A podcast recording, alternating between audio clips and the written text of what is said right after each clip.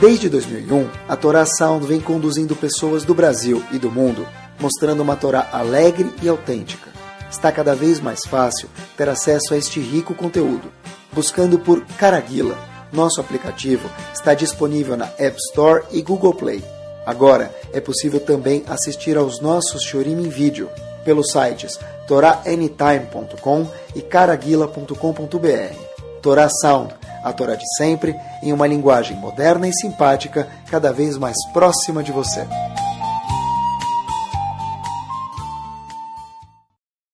Começamos, Bezat Hashem. Muito boa noite, Bruhim Abaim. Tentar ver se a gente se aquece um pouquinho com frio, tá bom? Com aquecimento global aqui da Torá. Fazer uma pergunta para vocês, que quando eu vi a pergunta eu falei, uau, como que a gente nunca pensou nisso aqui antes? Pergunta é a seguinte, pessoal. As doze tribos eram os doze filhos de Jacob. Eles chegam no momento e falam para o pai deles, Jacob, o seguinte: tem aqui o blazer, tem aqui uma túnica de uma pessoa que. Veja se você consegue reconhecer quem é essa pessoa, Jacob. O que eles estavam querendo insinuar com isso? Essa era a túnica de Yosef, irmão deles, filho de Jacob, e veja se você conhece, reconhece essa túnica. Se você reconhecer essa túnica, é sinal que sua memória está muito boa, mas é sinal muito desagradável que o que é? Que se for a túnica de Yosef, seu filho, e tem sangue na túnica, então quer dizer que Shalom Alisrael, quer dizer que seu filho Yosef faleceu. Yaakov pega a túnica cheia de sangue, que os irmãos planejaram e colocaram sangue, na verdade, Yosef nunca tinha falecido. Yaakov segura a túnica e a Torá fala para a gente três palavras, duas palavras. Vaimaen leit nachem. Yaakov não conseguiu se consolar. O que quer dizer isso? Yaakov viu a túnica cheia de sangue, ele reconheceu que a túnica era de Yosef, e obviamente se ela estava toda ensanguentada, quer dizer que Yosef partiu do mundo. Mas de qualquer forma, diz a Torá para a gente taxativamente, Vaimaen Leit Nachem. Yaakov não conseguiu se consolar.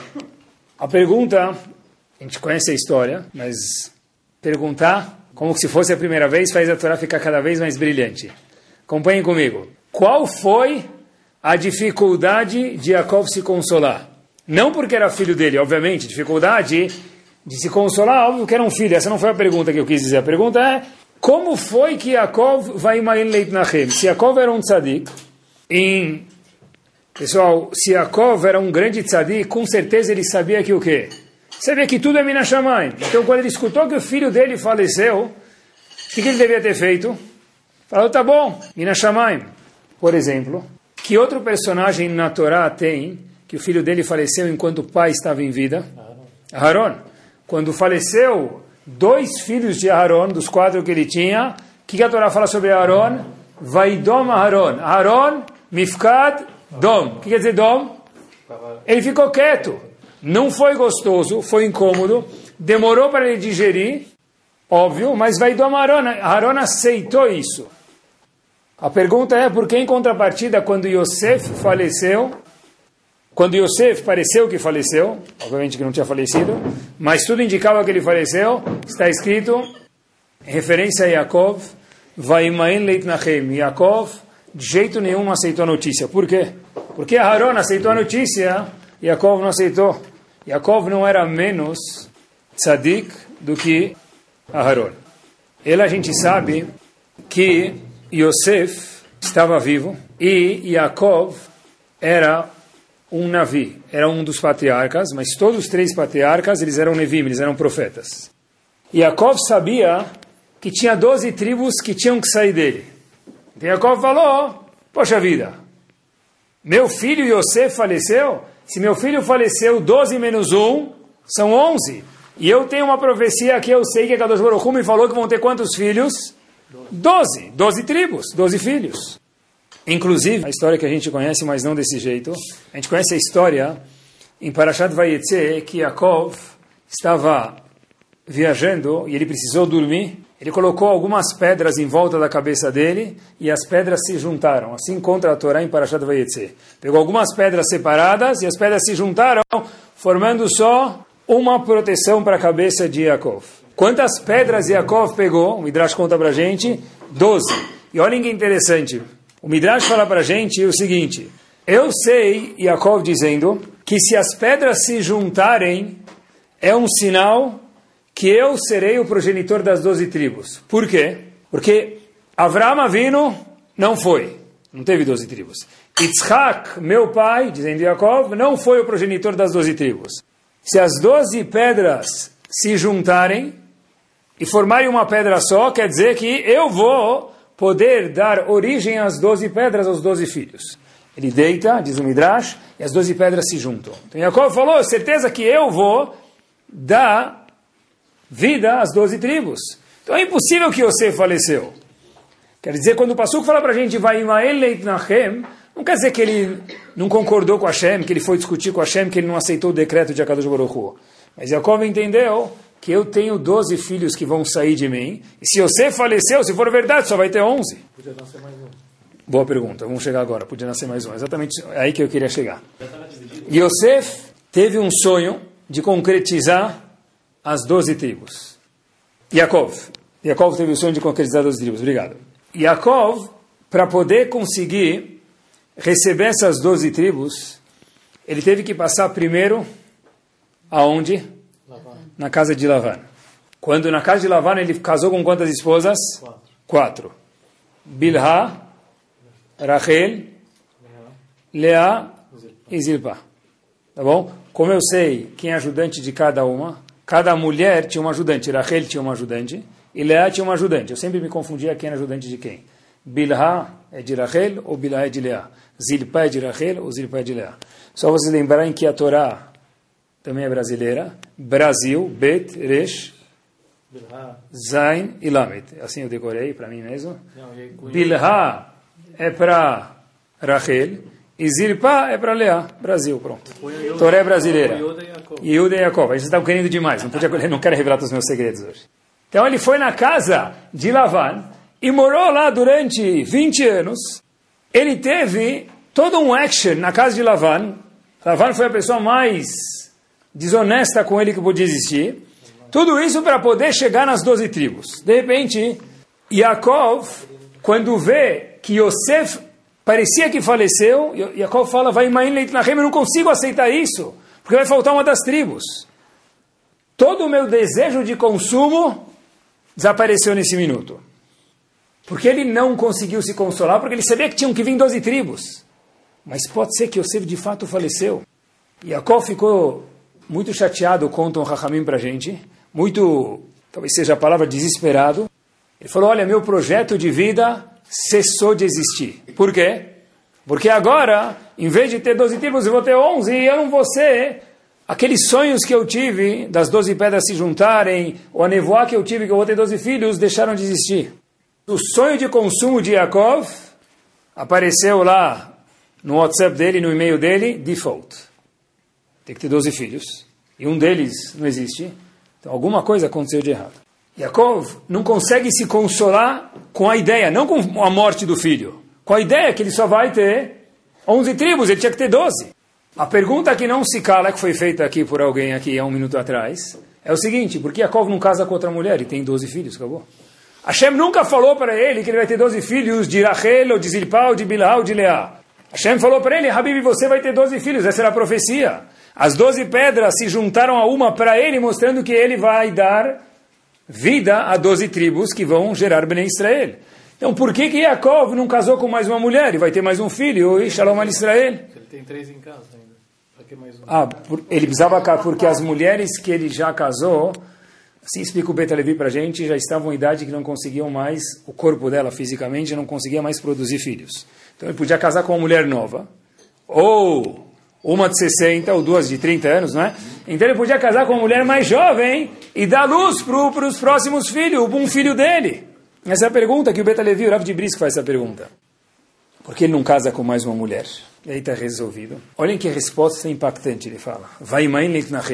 Jacob não conseguiu se consolar. Mas por outro lado, talvez meu filho, Yosef faleceu.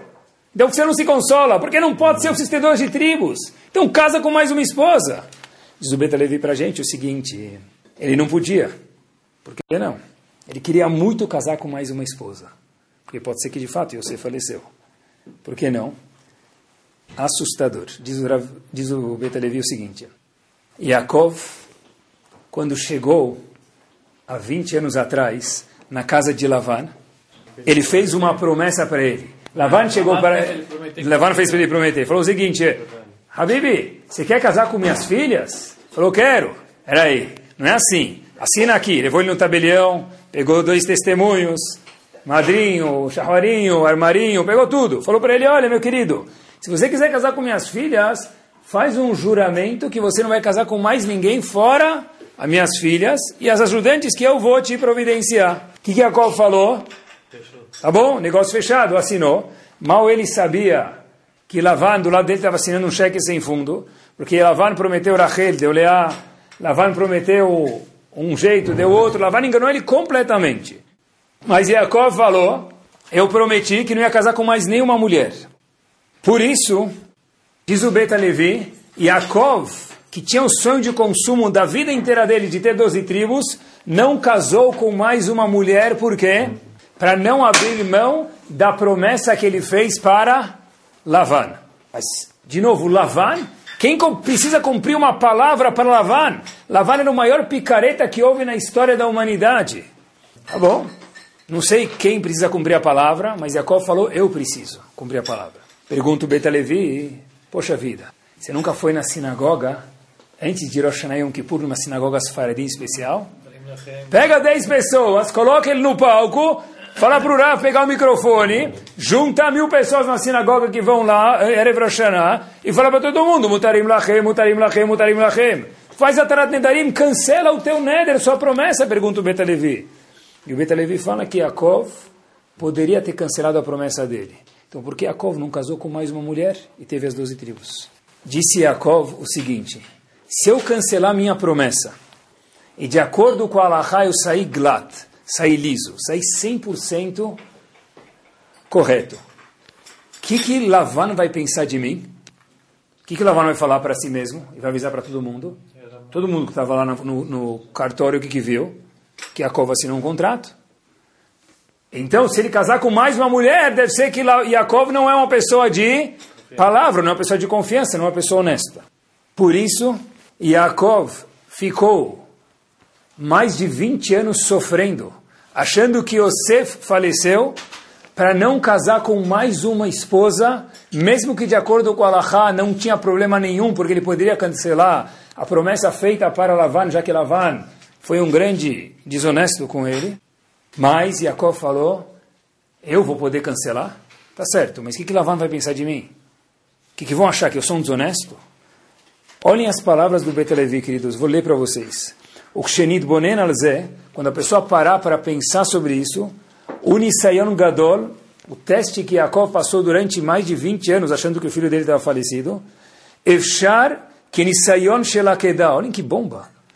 Talvez, diz o Betalevi, não sei medir se o teste de Yaakov não casando com uma outra mulher para ter mais um filho, para ter as doze tribos, porque ele achou que Yosef tinha falecido, seja menor do que o teste de Avram Avinu quando foi levar seu filho para Kedat Yitzhak.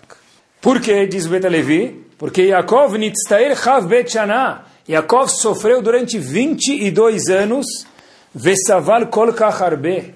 E quantas lágrimas Yaakov teve porque o sonho de consumo dele, a profecia era ter 12 tribos. Se ele não concretizasse a profecia, mostra que Yaakov tinha algum defeito dentro de si. Então imagina o sofrimento de Yaakov. Sheni saval kolkach arbe avurze. Isso Betelevi, o sofrimento de Yaakov esteja talvez paralelo no mesmo nível kit a dificuldade que a, que Avram Avinu teve em Akedat Yitzhak. Porque poderia cancelar o Neder, poderia cancelar a promessa, não cancelei, por quê? Porque como isso soar nos ouvidos de Lavan, que é chamado pela Torá Kedoshá de Lavan o quê? Harashá, o trapaceiro, o malvado. Eu lembrei depois que eu vi quanto Yaakov se cuidou da honestidade dele, mesmo que causou isso um sofrimento de 22 anos, que são 365 dias vezes 22 anos. Em cada dia colocar 24 horas, porque cada minuto achar que o filho faleceu, isso é lo aleno muito triste. Mas isso vai Doma Haron, Haron recebeu isso, Yaakov certeza teria recebido isso. Quando vai Maen Leit Nachem, quando Yaakov não quis se consolar, não foi porque ele não aceitou o decreto de Hashem, porque ele falou, olha, se meu filho faleceu, cadê minha profecia de ter doze tribos? Então casa com mais uma mulher. Puxa vida, isso eu não posso. Porque o que, que Lavan vai pensar de mim? Honestidade ao máximo. Eu lembrei de uma história, quando estava preparando Shiur, em 1945, um pouco antes de Yom Kippur, logo na véspera de Yom Kippur, era Erev Yom Kippur, foi o primeiro Yom Kippur depois da liberação dos campos de concentração. E dezenas de Eudim se juntaram numa tenda gigante que o exército americano montou para poderem fazer Yom Kippur. Havia um homem único que subiu na Bimá, que subiu na Tevá para ser o Hazan daquele Yom Kippur, logo depois da libertação do campo de concentração. Parecia ser um Rav, alguma coisa de um Rav, mesmo que a fisionomia já não era mais de um Rav, o corpo não era de um Rav, ele é fraco, não tinha barba, mas parecia, de alguma forma, os presentes diziam que era alguém que conhecia um pouco mais do que todos nós.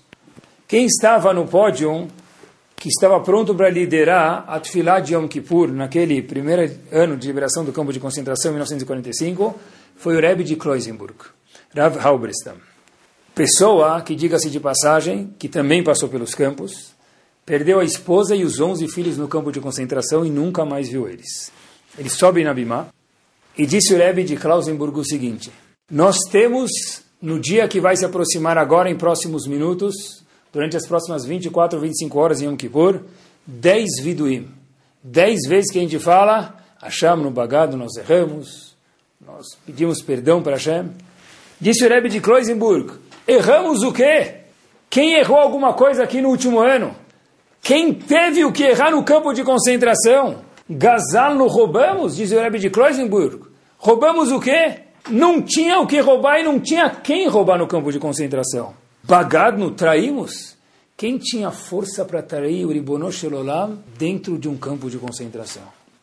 Então o Rebbe de Kloisenburg falou o seguinte, a gente perdeu tudo quando saiu do trem, não tinha mais nada ainda. Então, roubamos de Hashem, roubamos das pessoas, traímos Hashem. Ainda assim, diz o Rebbe de Kloisenburg para a multidão, existe uma mitzvah de tshuva. Mas a pergunta é tshuva do que para a gente? Então, essa foi a pergunta que ele fez. Uma pergunta que só eco no momento. Eu lembrei, e com isso a gente responde a pergunta do Rebbe de Kloisenburg, para a gente entender, pessoal, o que é honestidade. Um dos alunos do Gaon de Vilna era chamado Rav Israel Mishiklov. Ele tentou fazer aliá, aliá quer dizer, ele tentou ir de onde ele morava para Israel. E antigamente, tentam imaginar, aluno do Gaon de Vilna, que tipo de embarcação já havia. O mar era o mesmo, as tormentas eram a mesma, mas a embarcação, que embarcação havia? Então, o barco começou a chacoalhar, parecia um barco viking mesmo, não do parque de diversões, mas começou a chacoalhar de um lado para o outro. Esse Rebbe de Shiklov, que era aluno do Gaon de falou, recebi do meu Rav, quando você está numa situação de apuros, que é nosso caso aqui, falou para a tripulação de outros Eudim, que estavam tentando ir para Israel com ele, faz vidui, cada um fala o que ele fez de errado e talvez assim Hashem, com Rahamim, vai perdoar a gente. Então, subiu o menino falou, olha, puxa vida, eu não me comportei, o outro falou, eu fui mal educado com um, meu vizinho, até que subiu um jovem no mastro e falou o seguinte, eu vou fazer minha, minha parte também, vou explicar aqui no meio da tormenta por que eu vou me confessar. O que, que eu fiz de errado? Ele contou que ele morava parede a parede com Gaon de Vilna. E disse, menino, no barco, nossa família era muito, muito pobre. E meus pais estavam cada vez com menos condições monetárias, mas eu escutava da parede que era tão fina o estudo, a melodia, as palavras do Gaon de Vilna estudando. E eu fiquei como se fosse um imã e um, metal, apaixonado pelo jeito que ele estudava. E eu fui no Heder e comecei a estudar cada vez mais e mais na escola. Só que meus pais eram tão pobres, eles tinham um pedaço de pão, tinha que dividir com a família. E todo mundo olhando e cadê o, o que você tem de errado para confessar aqui para gente, para talvez parar a tormenta agora no barco? Falou, eu menti para os meus pais. Eu falei que na escola tinha almoço. E eu passei alguns anos da minha vida sem almoçar nenhuma vez. Eu tomava café em casa e jantava em casa e pulava o almoço, falando que na escola tinha almoço para sobrar mais pão para minha família. Eu queria confessar a minha verá de Gezel de roubo.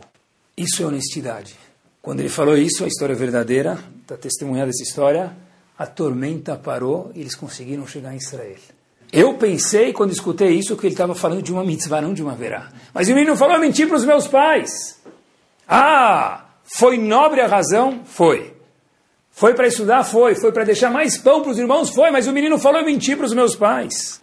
Eu fiquei pensando comigo mesmo depois que eu li o Beta Levi. Olhem que espetacular. Quando uma pessoa normal, entre aspas, o normal, faz o eleição de Hashem, ele sente um pouquinho, ele está fazendo um favor para Hashem. Então, a gente pensa, poxa vida, se Jacob fosse um pouquinho mais, sim, debrulhar, conseguisse se mexer um pouquinho mais sozinho, o que ele teria feito? Casado com outra moça. Tá bom, depois ele se resolve com Laura. Podia cancelar o nether dele e se resolvia. Jacob falou que estava errado isso. O que, que, teria acontecido se Jacob tivesse casado com mais uma mulher tivesse mais um filho, queridos? Yosef ia aparecer. Olhem que bomba! O que, que ia acontecer? Quantos filhos ele tem? 13. No português, claro, e o tiro saiu pela culatra. Olhem que bomba! Yaakov fazendo Yashrut, honestidade e retidão ao máximo. Não fez um favor para Hashem. Obviamente que Hashem ficou feliz, mas Yaakov fez o quê? Um favor para si mesmo. Porque em vez de ter 13 tribos, que é o que teria acontecido quando Yosef voltasse, porque ele pensou que Yosef tinha morrido, Yaakov teria tido 12, mais esse um que ele teria casado com essa mulher, que no fim nunca casou, para manter a honestidade dele. Daqui eu aprendi que uma pessoa que é honesta, que é verdadeira, que não é torta, essa pessoa nunca sai perdendo. Mas fica uma dúvida que os universitários poderiam perguntar para a gente. Qual a dúvida? Qual o símbolo de Yaakov? Emet. Titen Emet Yaakov. Cada um tem um símbolo, né? Tem uma pessoa que é gourmet, Baratashbil, Yaakov era Emet. Esse era o símbolo dele. Quando ele assinava na prova, Yaakov, entre parênteses, Emet. Verdadeiro. Será que Yaakov era tão verdadeiro assim? Que outra história a gente conhece de Yaakov?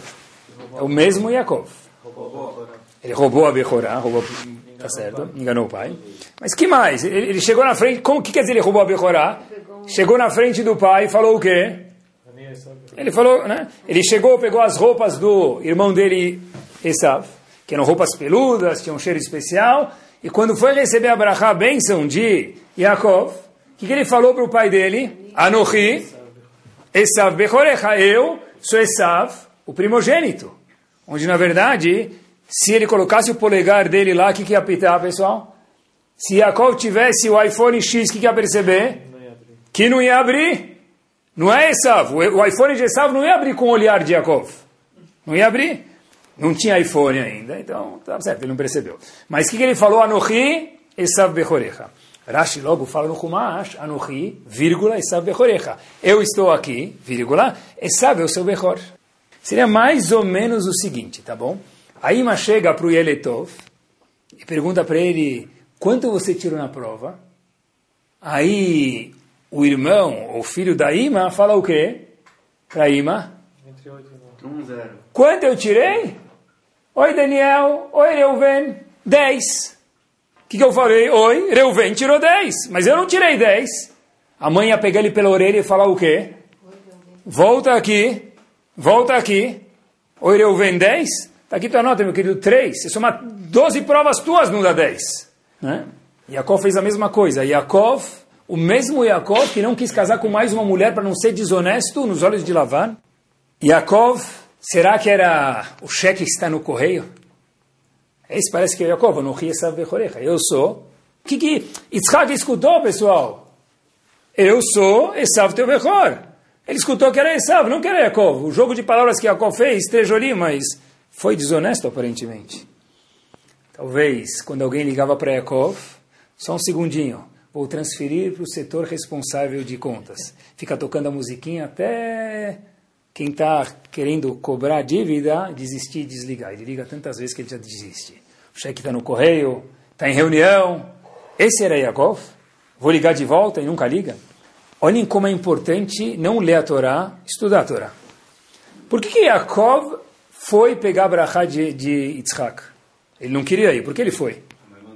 A mamãe mandou. Então, que Buda vai? Ele foi? Liberou. Dá culpa na mãe ainda, né? Eu fui porque a mamãe mandou. Diz, tem um tradutor na Torá chamado Unclus, um deles. Unclus ensina pra gente, quando Rivka falou para Yaakov, vai pegar a berachá do seu pai, Yitzhak, está escrito no Unclus, por quê? Yitzhak falou, não quero ir. Yaakov falou, não quero ir. Rivka falou para ele, vai, porque eu recebi uma profecia nevoá, diz o Unclus, nevoá essa palavra dele, que você tem que receber a berachá do seu pai. De novo, por que Yaakov teve que receber a do pai dele, Yitzhak? Porque a mãe mandou. E quem deu aval para a mãe autorizar o filho a mentir? Deus. Rivka falou, eu tive uma profecia que você, Yaakov, tem que pegar a berachá e não Esaf, porque Esaf pegou, segunda época, repetiu de ano, ele não merece mais a berachá. Tá bom? Então Jacó falou, tá bom? Mas Jacó falou, tá bom que eu tenho que receber a berachá, mas eu não quero mentir. Eu nunca menti na minha vida. Meu símbolo é Emet. Eu dei minha vida pelo Emet, pela verdade. E ficar falou, tá bom. Então fala Anuhi, vírgula, Esav Bechorecha. Eu não quero ir, mãe. Eu não quero mentir. Eu sou Emet, eu sou verdade. Esse é o meu símbolo, é meu carimbo. Tá bom. Fala ri, vírgula, eu estou aqui, vírgula, e sabe o Bechor. Ainda assim fiquei com uma dúvida. Hashem não podia ter feito de um jeito um pouquinho mais reto? Para receber a profecia ele tinha que ir. Isaac não ia dar brachá porque ele queria dar para Esav. Tá bom, então ele teve que fazer de um jeito que era meio mishmush assim. Porque ele não fez, porque Hashem não fez ele receber a brachá de um jeito mais reto, que era a vontade dele. Não vi isso escrito, mas vou me aventurar. E parece que isso é a resposta quando Yaakov, ou todos os avós, melhor dizendo, cresceram, foi porque eles se comportaram de uma forma, atenção com quatro ouvidos agora, completamente oposta à natureza deles. Uma prova famosa, mas só para lembrar vocês, quando que Avram Avinu virou o Avram Big Extra Large Shot? Quando ele virou o Mega Avram Avinu? Akedat Yitzhak. Qual era o símbolo de Avram Avinu? Chesed. Akedat Yitzhak é o oposto de Chesed, bondade, é a maior crueldade do mundo. Ou seja, quando Yitzhak foi dar a brachá para Yaakov, Yaakov foi receber a brachá, para ele falar no Chiesav Bechorecha, Yaakov preferia morrer naquele momento.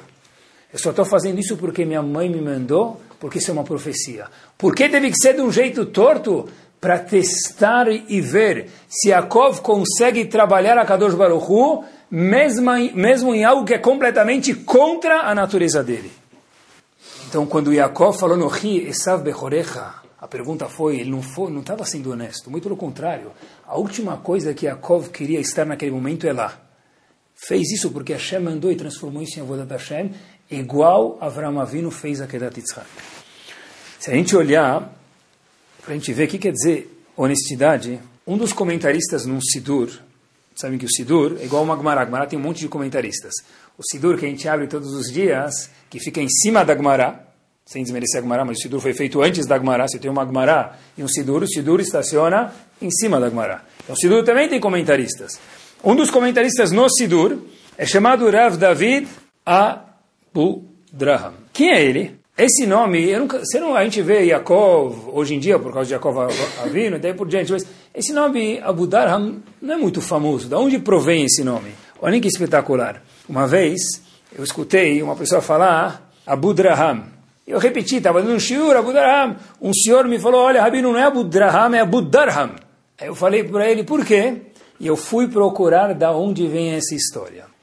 Da onde vem esse nome desse comentarista do Sidur chamado Rav David Abu Darham? Difícil ter história de muitos faradim, a gente traz muitos Ashkenazim no Sidur, no Shiur, então vou trazer sobre os faradim hoje. Rav David Abu Darham era um faradi e ele pesava, ele vendia alguma mercadoria cara, talvez seja ouro, diamante, não está escrito, mas vamos imaginar que é ouro, diamante, alguma coisa muito valiosa, e ele pesava grama por grama, embalava e vendia.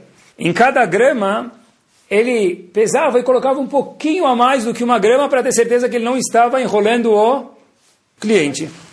A medida da época onde Rav David viveu era chamada Darham. E daí? Quando alguém vinha comprar, por exemplo, 9 gramas, em vez de ele pesar as 9 juntos, ele tinha pacotinhos de uma grama. Então integrava uma, mais uma, mais uma, completando, fazendo 9 gramas.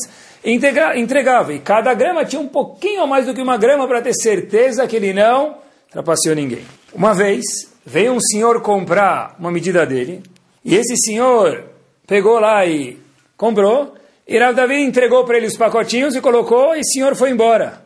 Depois que Rav David viu isso, ele falou, uau, eu não sei se entreguei para ele oito ou nove pacotinhos. Se foram oito pacotinhos, tinha oito gramas, enquanto ele me pagou nove. Se foram nove, tudo bem. Ele olhou, procurou, ficou na dúvida. E Rav David foi correndo, andou, eu não sei se foi 500 metros, 1 quilômetro, 2 quilômetros, mas parece que foi algo de chamar atenção. Até que esse comerciante falou, o que, que você quer? Eu te paguei, não era cheque sem fundo, não tinha cheque naquela época, você está correndo atrás de mim? Falou, não, acho que eu vendi para o senhor 8 gramas em vez de 9, dá uma conferida, por favor. Esse senhor olhou, abriu, não era Yehudi. Depois dessa história, esse senhor falou, se isso é ser um Yehudi, eu também quero virar um Yehudi. Esse senhor se converteu e virou um guerreiro cliente. Daí vem o nome dele, Abu Darham. O pai do Darham. Por quê? Darham era medida. Ele é o pai do Darham, uma pessoa que se cuidava ao máximo para fazer o quê? Manter a honestidade a, a top. Então, na verdade, Rav Davi, Abu Darham era o pai da medida Abu Darham. Que nem chamar alguém hoje Mr. Quilo. Ele ficou ofendido, né? Mr. Grama, sei lá. Mr. Tonelada, como vai chamar a pessoa, eu não sei. Mas era assim, Rav Davi Abu Darham vem da onde? As mulheres têm que chamar de grama. Mas da onde vem Rav Davi Abu Darham? Da onde vem? Do fato que ele cuidou ao máximo das medidas. Qual é o poder dessa mitzvah da honestidade? Rav Avigdor Miller tem um livro chamado Share Orah, tem dois tomos. No segundo tomo, ele fala para a gente o seguinte: Yaakov morou na casa de quem? A gente mencionou antes? Lavan. Que de branco só tinha o quê? Nome. Tudo trapaceiro, tudo sujo, tudo bagunçado na vida dele. Completamente desonesto, Lavan. E ficou 14 anos depois de, de no Beta Midrash, estudando, dizem, dizem Chachamim para a gente, na Gemara, sem dormir. Tá bom? Ele vai lá, depois de 14 anos, dur sem dormir, ele dorme pela primeira vez em Parashat Vayetze, e com o que ele sonha? Anjos, subindo e descendo uma escada, como é de Parashat Vayetze. Ótimo. Olhem só que show. Uma Parashat depois, Parashat Vaishlach, ele vai se confrontar Yaakov com Lavan, Vaishlach Yaakov, Malachim. Yaakov mandou para ver o que, que, que, que Esav queria dele, o que, que ele manda para Esav? Anjos. Malachim diz Rashi, Malachim Mamash. Pergunta Rav Victor Miller, por que uma paraxá atrás ele sonhou com anjos? Uma paraxá depois, em Parashat Vaishlach, quando ele vai se deparar com Esav, ele vê anjos enquanto está acordado, ele manda anjos em estado de acordado. Nenhum dos outros Nevi'im, fora Moshe Rabbeinu, não viu. Nenhuma profecia não via anjos acordados. O que, que fez ele, da paraxá passada, sonhar com anjos, só via anjos dormindo, depois poder ver anjos acordados? Diz Rav Victor Miller, entre uma paraxá e outra passaram-se 20 anos. Nesses 20 anos ele passou na casa de quem? Lavan. Em nenhum momento ele foi desonesto com Lavan. Uma pessoa que é capaz de ficar com a pessoa mais picareta do mundo, mantendo a honestidade e não, nivelar por baixo, Yaakov se transformou de uma pessoa que via anjos somente quando estava dormindo, para, diferente de Isaac, diferente de Abraão, que via anjos o que acordado. Por quê? porque ele passou 20 anos na casa de Lavan sendo uma pessoa honesta. Se a gente olhar, Gezel, roubo, tem que ser algo que é repugnante para a gente. É incrível que dentro da nossa nação, por alguma razão ou outra, tem algumas coisas que elas são assim, né? Aip, feio. Por exemplo, porco. Se alguém te perguntar por que, que porco é menos kasher do que sadia, ou perdigão, não sei responder. Os dois não são kasher. Mas tem algumas coisas que foram carimbadas como algo repugnante à Torá, porco, por exemplo, ou não kasher. Gezel não teve esse mérito, e Gezel às vezes passa Hazakobaruch. Pessoas refinadas do nosso povo, da nossa geração, entenderam que Gezel é algo que machuca, é algo nocivo, e tem uma sensibilidade fina a isso. Ao que eu me refiro, é uma história que eu procurei, ela é verdadeira, não é aquelas histórias de carrocinha, essa história de verdade de carro, não de carrocinha, mas história verdadeira. Uma, eu não sei porque alguém faria isso, eu teria vergonha, mas ele fez, então a história foi assim. Uma pessoa que morava em Israel comprou um carro muito, muito, muito refinado, não sei a marca, nem o ano, nem o modelo. Comprou um carro top e ele ficou cutucando o chamado do Rav Chaim Kanievski uma, duas, três vezes para conseguir ver se ele podia levar o Rav Chaim Kanievski de um lugar para o outro no carro dele. Então ele tanto cutucou o chamacho, o ajudante, Rav Chaim Kanievski, ele falou, tá bom, leva ele. Amanhã ele precisa ir para tal lugar, eu vou junto, você dá a carona. Esse indivíduo, motorista lá com um carro novo, encosta o carro, Rehov Arashbam, onde mora Rav Chaim Kanievski Shlita, encosta lá, e desliga o carro esperando o Rabino chegar, vai receber ele, volta com o Rabino, abre a porta, entra no carro, liga o carro uma vez, tch, tch, tch, nada. Segunda vez, nada. Terceira vez, ele falou, talvez o Rabino vai fazer Mehayametim aí atrás e vai ligar o carro. E não liga. Aí fica com uma vergonha e fala para o Shamash, carro é novo, eu andei com ele e nunca deu problema. O que aconteceu? Rav Chaim Kanievski pergunta para o dono do carro o seguinte, da onde esse carro? Ele fala, Rav, eu ganhei ele de presente. Betmin, de quem você ganhou? Falou, do meu filho. Pergunta Rav Chaim Kanievski para o motorista, dono do carro. Seu filho trabalha com o quê? Juros. Chaim Kanievski sai do carro, o carro volta a ligar e o homem vai embora. Quando se fala de Gezel, juros de forma proibida, tem formas permitidas e proibidas, tem que procurar um Rav. Quando se fala de Gezel, de falta de ashrut, de falta de honestidade, tudo que é diferente do que a Torá pede é desonesto, o carro não liga. Por quê? Porque pessoas que têm uma sensibilidade maior, para eles é igual a gente ver uma carne de porco. Falta de ashrut, de retidão, é assombroso para pessoas assim, e tem que ser para a gente também. Eu acho que o coração de uma pessoa se achar, o centro emocional da pessoa se achar, racionalmente falando, e se a gente entender isso, pelo menos racionalmente falando, eu sei que tem testes no dia a dia, mas o teste, na verdade, se dissolve. Eu vi uma coisa faz nove anos que me impressionou. O Rovat Levavot, escrito pelo Abeno Bechaye, fala o seguinte, nenhuma criatura do mundo consegue adicionar para a parnassá da pessoa um real ou tirar um real da parnassá da pessoa do que ela merece. Vou repetir porque a gente precisa escutar isso. Nenhuma pessoa do mundo, nenhuma criatura, diz o Levavot, não pessoa, estrelas, astros, qualquer coisa, não consegue adicionar um real ao que a pessoa merece ter na parnassá dele, ou remover mesmo um real da parnassá do sustento monetário da pessoa. Está escrito no Rovat Levavot, Lo yuchlu, é impossível. Eu fiquei com uma pergunta. E se a pessoa for desonesta? O que vocês entendem? Eu mereço um milhão. Se eu for desonesto, eu vou ganhar quanto? Um milhão e cem? E depois vou perder. Eu sempre estudei assim. Raveliel Dessler fala para a gente em Parashat que dá algo espetacular. Fala tudo, maiusculamente, tudo é decretado em Rosh Hashanah. Diz ele, olhem que espetacular, a pessoa escolhe como ele quer receber isso, pelo túnel da honestidade ou pelo túnel da desonestidade. Repito de novo. Rav Dessler fala para a gente que o Rovat Leovot disse que ninguém consegue tirar nenhum centavo da pessoa. E se eu for desonesto? Rav Dessler, os mesmos mil, cem mil, um milhão, o que for que a pessoa merece, naquele ano ele vai receber. Vai vir pelo jeito da Haverá, que não vai vir com Brahá, Loaleno, ou vai vir pelo jeito honesto que vem com Brahá. Mas ninguém consegue ganhar um real a mais do que ele merece. Seja caché, seja barane, não existe isso. Não existe. Se o derech do mundo é ser assim, se eu mudar eu não vou conseguir ganhar nada mais. Ah, mas eu ganhei tanto a mais, ia ganhar de outro jeito, porque Hashem tem uma conta na calculadora de Hashem, não dá nunca piti. Fizeram uma pesquisa em Zurich, estava preparando o shiur, então estava lendo bastante. Eles fizeram uma pesquisa, teve um custo, mas vão ver que o custo é relativamente barato. Alguns economistas se juntaram e patrocinaram a seguinte pesquisa. Eles colocaram uma moeda na frente de, uma, de um caixa automático, ATM machine, como é, caixa eletrônico, auto, caixa automático. E falaram o seguinte, você vai jogar essa moeda quatro vezes e deixar ela cair, cara ou coroa. Se você colocar no botãozinho que deu cara quatro vezes ou coroa quatro vezes, você vai receber X dólares. Talvez, não lembro o valor, talvez seja 20 dólares, 20 francos, não lembro. Vai receber um valor. Então, eles deixaram a moeda lá, sem supervisão nenhuma, e as maquininhas. E se fosse no Brasil, eu não sei, tá bom?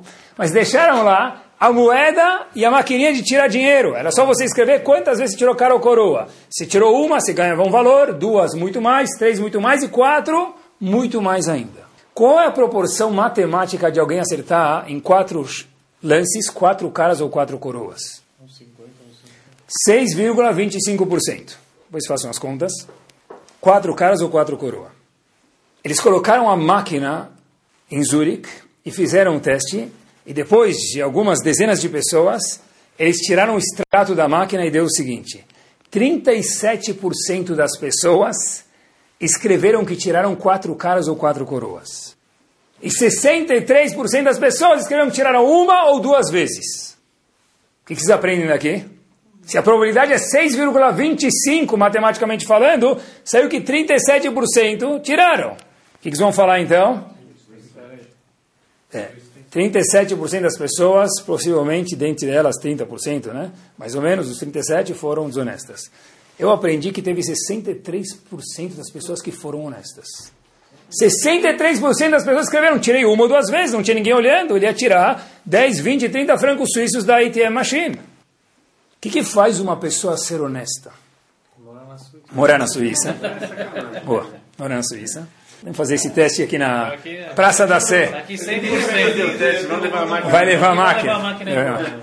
Na Praça da Sé. Mas, olha que interessante. Algo chamado em português valores. Para um Yehudi, tem que ter valores agregado a Torá Kedushá. A nossa Torá, ela é espetacular, ela fala tantas, coi tantas coisas sobre quando se refere a honestidade, quando se refere a Shrut, a ser uma pessoa reta. Eu vi essa história em um lugar, depois eu vi ela escrita de novo em um lugar confiável, então contei para você e conto para vocês. A história aconteceu em um dos bairros em Israel. O pessoal não escreveu em que bairro, uma história 100% verdadeira. O indivíduo fez um bar mitzvah para o filho e ele encomendou comida para 300 pessoas. Chegou uma menina chorando na porta do buffet. Ela foi, pois voltou de novo. Quem estava pela segunda vez na porta do buffet era o dono do buffet, ele vê a menina chorando. Falou, por que você está chorando? Ela falou, olha, porque eu vim faz alguns minutos atrás, me mandaram embora, e eu estou chorando de novo. Falou, mas o que aconteceu?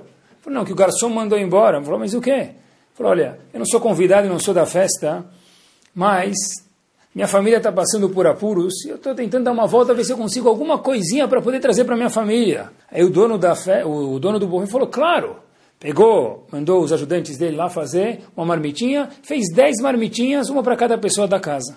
A menina levou para casa, termina a festa, a festa foi muito feliz, o dono da festa vai acertar, você vê que não é só em Zurich que acontece isso, o dono da festa vai acertar, o dono do buffet fala para ele, o senhor está me devendo 290 porções. Aí ele fala, olha querido, between me and you, entre você e eu, acertei com você 300 porções, você está me dando desconto de 10%? Ele falou, não.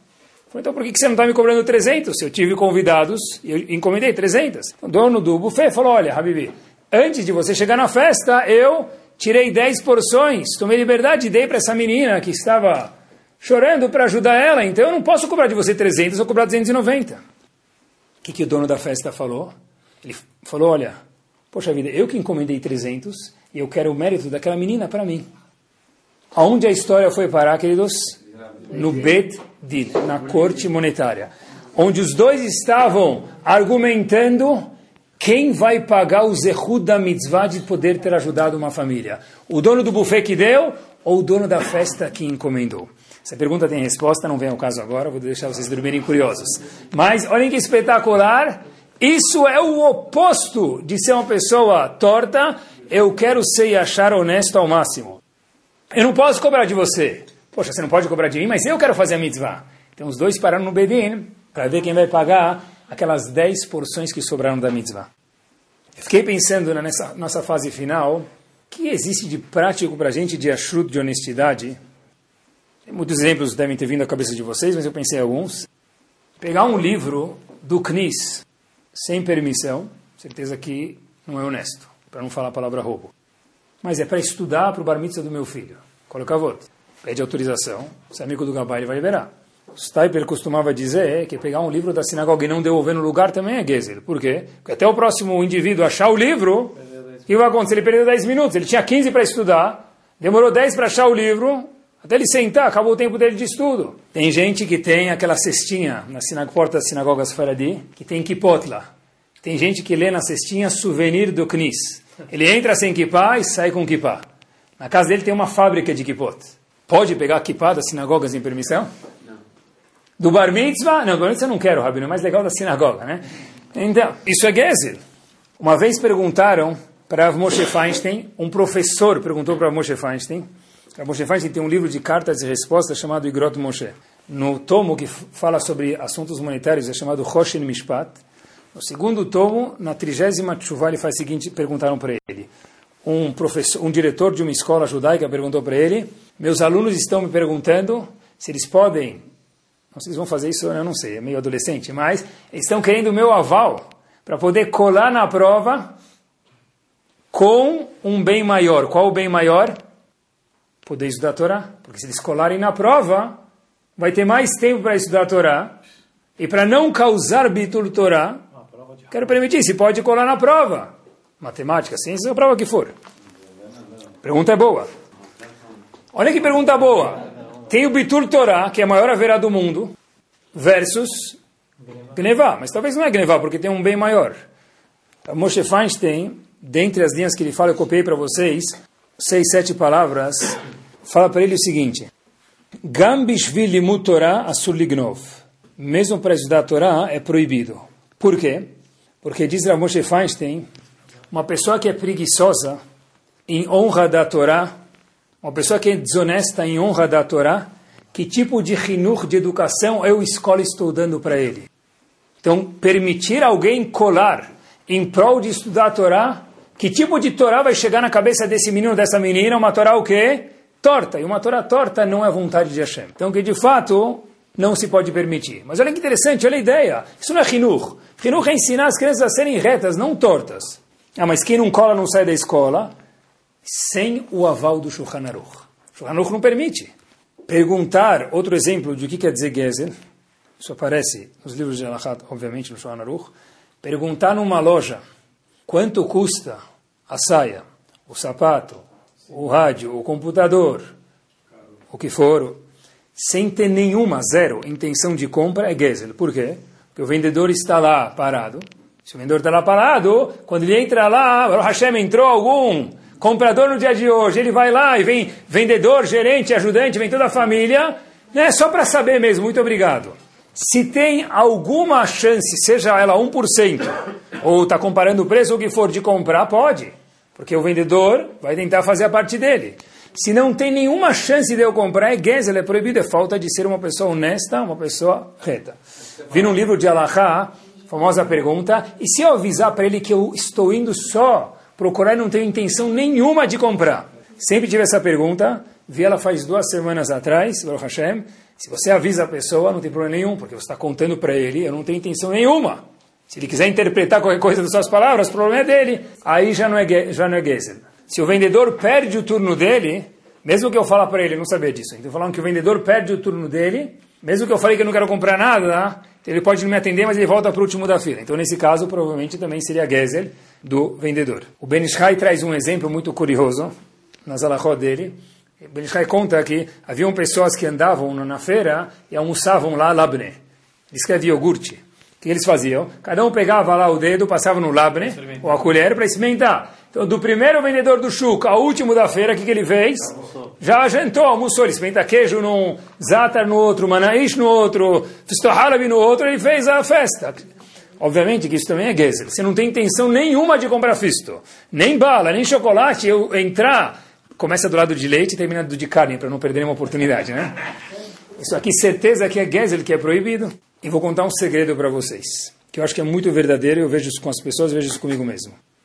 Quanto mais a gente tenta ficar e achar mais reto, mais redondo a gente fica, redondo no bom sentido a gente fica, redondo a gente fala, né?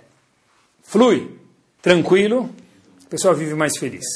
Toda pessoa que ela é meia picareta, pessoa é meia desonesta, ela pode ter mais tanto no banco que, na verdade, esse Rovat Levavot não tem mais nada, como a gente contou alguns minutos atrás. Mas mesmo se a gente pudesse desconsiderar as palavras Kedoshim do Rovat Levavot, ainda assim a pessoa não dorme direito. Uma pessoa que ela é tranquila com os outros, que ela não é desonesta com os outros, que ela não faz os outros passar de um jeito quando, na verdade, não deveria ser assim, de honestidade, essa pessoa, ela é shalem, redonda, essa pessoa tem shalom dentro dela. Uma pessoa que é honesta, ela dorme tranquilamente. Quando a gente trabalha com outras pessoas, seja nosso trabalho, seja uma coisa comunitária, a transparência também faz parte da honestidade. Uma vez Rav Israel Misalant foi angariar fundos mais um minuto eu termino. Uma vez Rav Israel Salant foi engarear fundos para a instituição dele e o doador separou algumas cédulas para ele e teve que, por alguma razão, sair do quarto. Rav Israel Salant saiu junto com ele.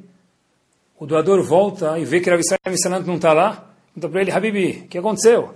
Falou, tem ihud, proibição. Igual que eu não posso ficar com a mulher do vizinho no mesmo quarto, eu não posso ficar com o dinheiro do outro, dinheiro que não é meu no, meu, no mesmo quarto. Por quê? Porque vai lá saber depois se perder uma nota de 100 dólares, o que, que vai acontecer? Eu não quero ficar com o dinheiro dos outros que não é meu no mesmo, no mesmo quarto que eu.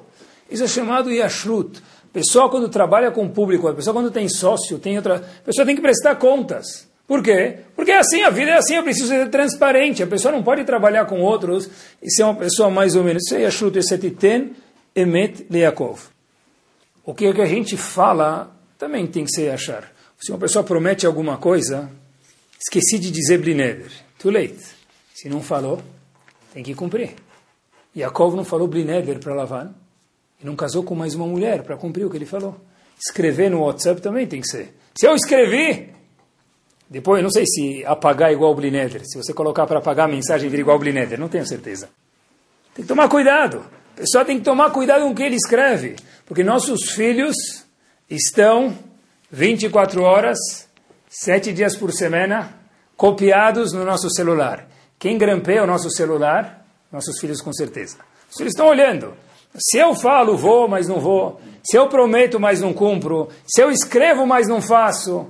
Se eu falo que vou passar, mas não passo, o que acontece? Eu estou ensinando para eles o quê?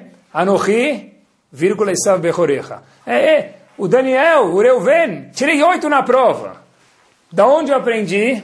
às vezes aprendem da, dos pais. Então, que Bezat Hashem, a gente possa lembrar, quando a gente estudar a Torá primeiro, e olhar para Yaakov e falar, uau, Yaakov não foi desonesto quando falou no Risav Bechorecha. Ele teve o teste da vida dele de ter que passar por uma situação dessa para cumprir a profecia nevoada da mãe dele. Que Bezat Hashem a gente possa ter e ashruta nas nossas vidas, dormir tranquilo, acordar feliz, estar de bem com, com as pessoas, não ter nenhuma pessoa que está desconfortável com a gente economicamente, e que Bezat Hashem a gente possa concretizar as palavras do Chovat Levavot, que a Parnassá vir de um jeito ou do outro, que a gente tenha o mérito de receber a nossa Parnassá Bechefa com abundância, sempre pelo tubo, pelo canal da Kedushá e da Santidade. Amém. Torá Sound, desde 2001, aproximando a Torá dos Yehudim e de você.